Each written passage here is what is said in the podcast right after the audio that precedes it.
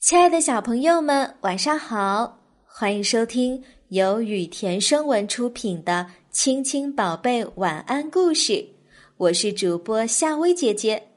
接下来我会每天给你讲一个好听的故事，伴你入睡。今天我们要讲的故事是《懒惰的章鱼》。章鱼和鱿鱼、墨鱼是非常要好的朋友。他们都住在浅海里，每年秋去春来要搬两次家。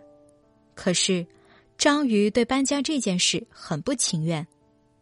这一年冬天快到了，鱿鱼和墨鱼来找章鱼，准备结伴搬家到南方去。章鱼不耐烦地说：“搬家搬家，拖儿带女的真麻烦。反正明年春天还要回来的，何必多此一举呢？”鱿鱼和墨鱼都劝道：“不要怕麻烦，南边气候暖和，吃得好，住得好。等过了冬天再回来，我们一起去，一起回来，路上也好有个照应。”章鱼却很固执的说：“不不，反正今年我是不搬了，要搬你们搬吧。”鱿鱼和墨鱼见章鱼一点儿也听不进去，就不好再勉强他。只好撇下他走了。过了重阳，北风一吹，海水变冷了。章鱼身上光秃秃的，没穿一件衣服，寒气阵阵袭来，他开始后悔了。当初要是听了鱿鱼和墨鱼的劝告，与他们一起到南边去，该多好啊！他一面后悔，一面慢慢的爬上了沙滩。这时。潮水退了，太阳把沙滩晒得暖烘烘的。于是，他伸了伸长长的脚手，躺在沙滩上，全身感到舒服极了。章鱼得意的想：“我这样不是很好吗？幸亏没有走，否则来回一趟得花多大的精力呀！”章鱼躺在软软的沙滩上，迷迷糊糊的睡着了。也不知睡了多久，突然一阵北风把他吹醒了，耳边还响着哗哗的声音。章鱼连忙睁开眼睛一看，潮水涨了，太阳落山了，阵阵海浪拍打过来，冻得他瑟瑟发抖。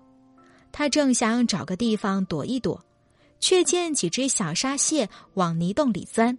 他心想：这个办法不错。泥水里一定比水里暖和，于是他也挖了一个深深的洞，钻了进去。天气越来越冷，章鱼的身子冻得缩成一团，早已没有力气出去觅食了。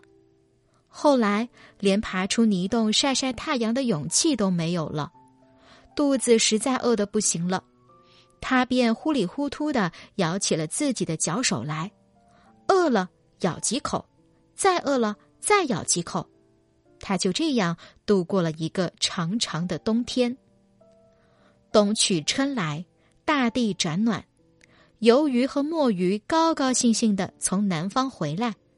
他们想起分别了一个冬天的章鱼，便向鲳鱼打听他的下落。鲳鱼摇摇头说没看见过。他们又去找乐鱼打听消息。乐鱼摇摇头，也说不知道他在哪里。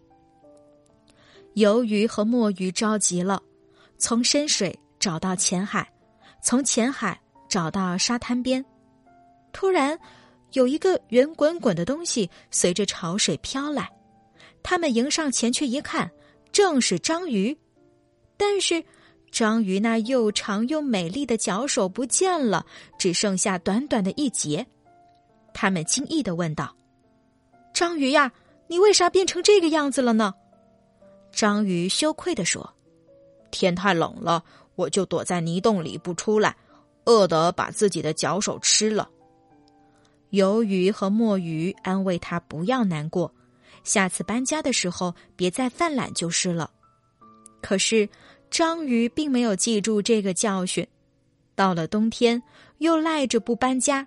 年年都如此，所以东南沿海一带流传着这样一句话，叫“九月九，章鱼吃脚手”。小朋友，那你知道章鱼是如何过冬的吗？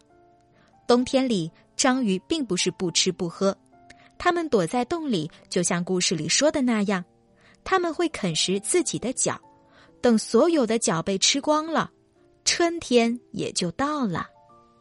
好啦，小朋友。今天的晚安故事就讲到这啦。